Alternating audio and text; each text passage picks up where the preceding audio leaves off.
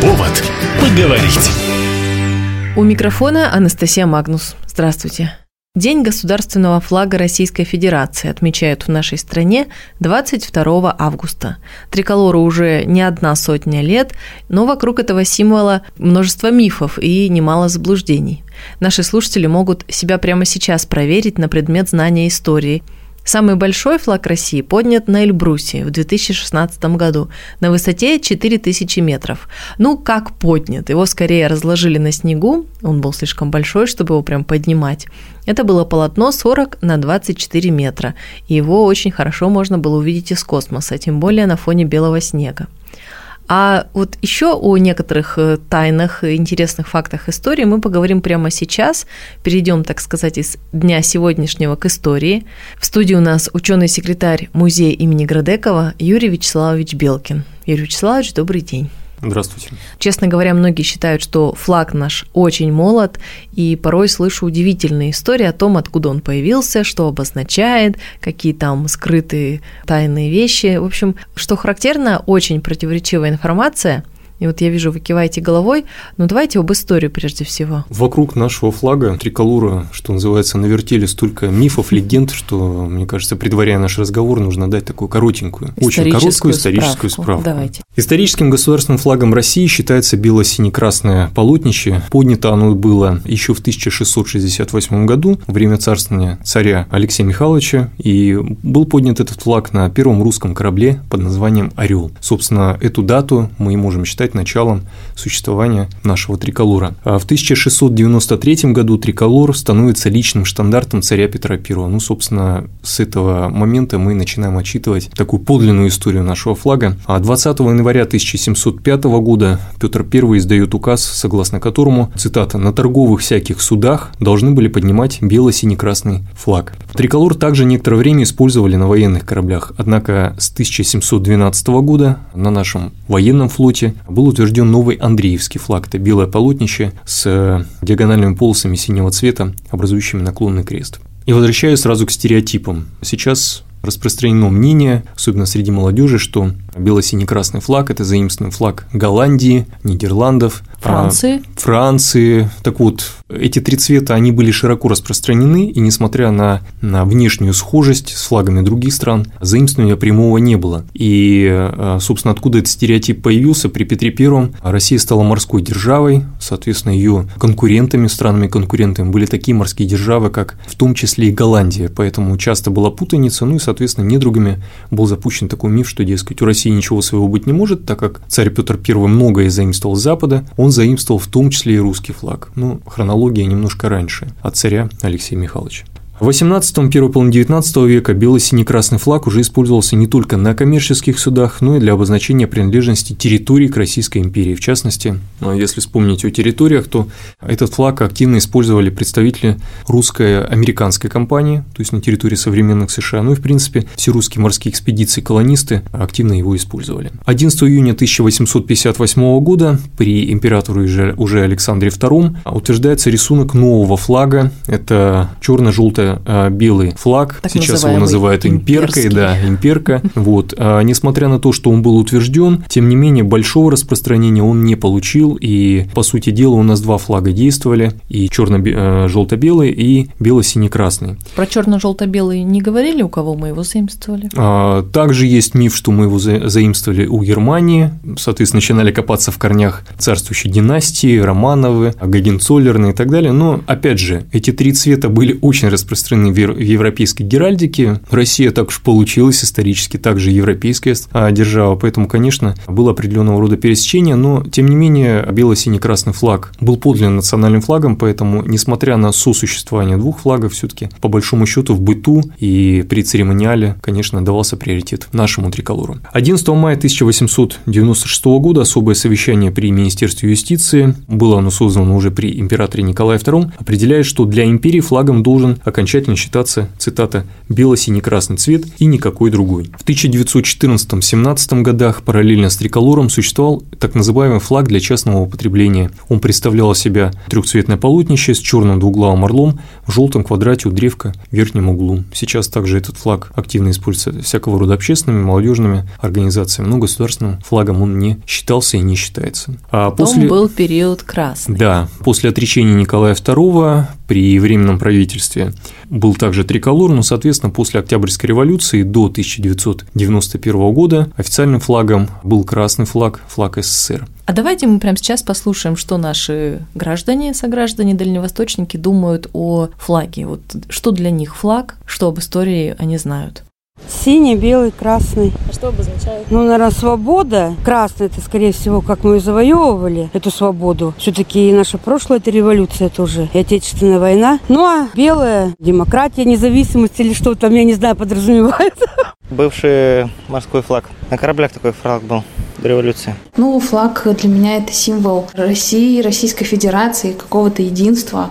Ну да, с детства люди должны знать, какой у них флаг, э, что обозначают э, цвета его флага. Красный, синий, белый. Воздух, огонь, вода. Белый цвет – это цвет чистоты. Синий – цвет неба. Красный – цвет крови. Для меня флаг России – это символ молодой, сильной страны, а в которой соблюдаются права человека и гражданина. Для меня российский флаг – это символ нашей страны. Флаг, он э, всегда флаг. Что в Советском Союзе мы жили, флаг был нашей страны. Что сейчас флаг России. Как о нем может кто не знать. По-моему, каждого человека это просто, ну, как само собой разумеющееся, что у нас должен быть флаг в нашей стране. Уже, наверное, в детском садике. Ребятишки же бегают с флажками уже как бы не понимают, что такое флажок. Ну а мама с папой тем более могут им объяснить, что это флаг, символ нашей страны. Вот что наши слушатели, наши граждане думают. Понятно, что заблуждений исторических много, но я так понимаю, мы сейчас к ним и возвращаемся. Да, одним из также появившихся стереотипов является то, что нынешний триколор – это так называемый Власовский флаг, что якобы русская освободительная армия генерала-предателя Власова активно пользовалась.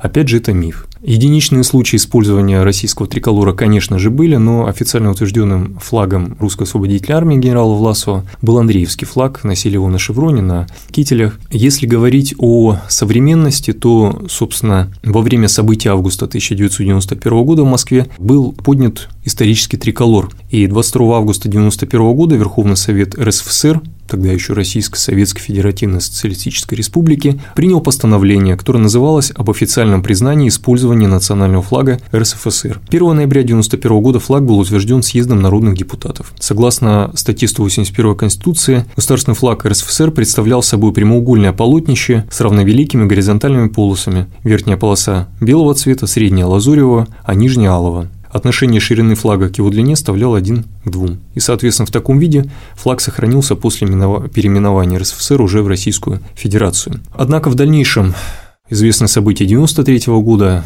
и к началу 2000-х годов флаг претерпевает те изменения и обретает тот вид, в котором, э, собственно, которым сейчас он и является. Согласно указу президента Владимира Путина 25 декабря 2000 года говорится, что государственный флаг Российской Федерации представляет собой прямоугольное полотнище из трех равновеликих горизонтальных полос – верхней белого, средней уже синего, не лазуревого, и нижнего красного цвета, то есть уже не алого. Собственно, в таком виде наш флаг существует, все мы его знаем, я уверен, что все мы его любим. Я думаю, что не все еще и лазурные отличат от синего, но принципиально все поняли. Да, если говорить о, скажем так, технических характеристиках цветов, да, есть определенный регламент, это так называемый атлас цветов, он был разработан еще в 1980-х годах, такой организации, как Всесоюзный центр ассортимента и моды легкой промышленности. Ух ты! Такое вот название. Моды. Да. Легкая промышленность. А, значит, и согласно атласу цветов, собственно, флаг модный. да, флаг модный, и цвета утверждены, и всякого рода изменения, они недопустимы. Ну, кстати, это надо дизайнерам сказать. Иной раз видишь очень большие, вот где-то что-то выцвело, особенно красный на солнце выцветает, такой он уже розоватый. Ну, на самом деле, есть ряд нормативно-правовых актов, регулирующих использование нашего флага, в частности, российский флаг запрещено использовать в всякого рода эмблемах коммерческих организаций, то есть нельзя делать его фоном, на котором там какие-то цветочки и прочее. Нельзя искажать цвета, потому что это наказание. Опять же, вопреки распространенному мнению, на дачах и на балконах флаг Российской Федерации вывешивать можно. Почему-то некоторые считают, что его можно вывешивать только на разного рода официальных, официальных да, зданиях, учреждениях и так далее. Да, кстати, в некоторых странах принято как-то вот э, на домах, особенно загородных, вывешивать флаги. Ну, мне кажется, замечательная традиция, которую можно и нужно, наверное, перенимать, потому что ну, патриотизм, по большому счету, начинается с таких малых форм, а потом уже обретает более масштабные размеры.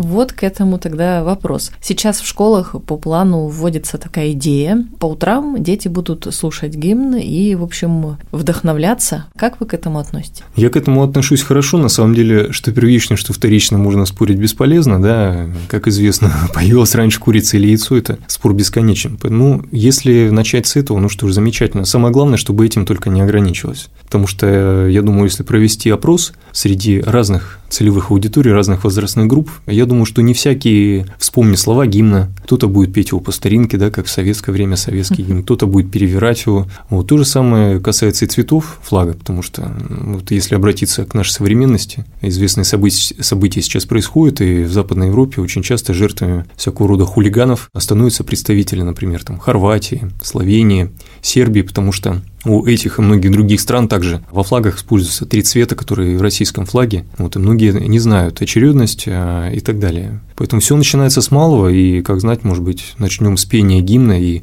торжественного поднятия флагов, а продолжим уже и нашим историческим или псевдоисторическим кинематографом, да, кому как нравится. Ну а дальше перейдем уже к другому Знанию патриотизму, истории. да, более деятельному, скажем так. Ну еще один вопрос тоже, наверное, больше на отношения. Вот э, у нас как-то очень спаялись понимание флаг красный, он все еще, допустим, на демонстрациях часто используется, и он отождествляется буквально с флагом современным. А вообще, какое официальное значение сейчас у красного флага? Насколько я знаю, есть официально утвержденное знамя Победы, это не чисто красный советский флаг. Он используется, оригинал этого флага, насколько мне известно, используется на парадах 9 мая. А сейчас в ходе специальной военной операции, насколько вот позволяет там интернет, да, следить за событиями, очень часто на освобожденных территориях в знак освобождения территории от э, неонацистов также ставится красный флаг. Ну, на сегодняшний день он не является каким-то официальным, потому что нету государства, флагом которого да, является красный, Советского Союза уже нет. Но это народный символ. Ну, получается. по большому счету народный, да.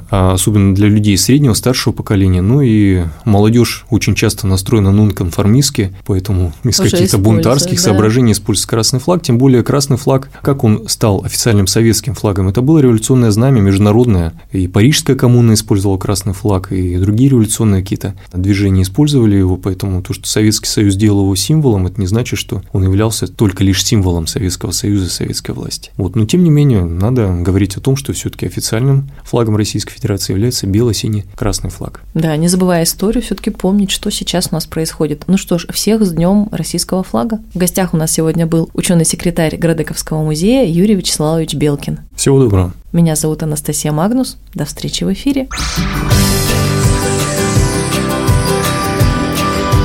Повод поговорить.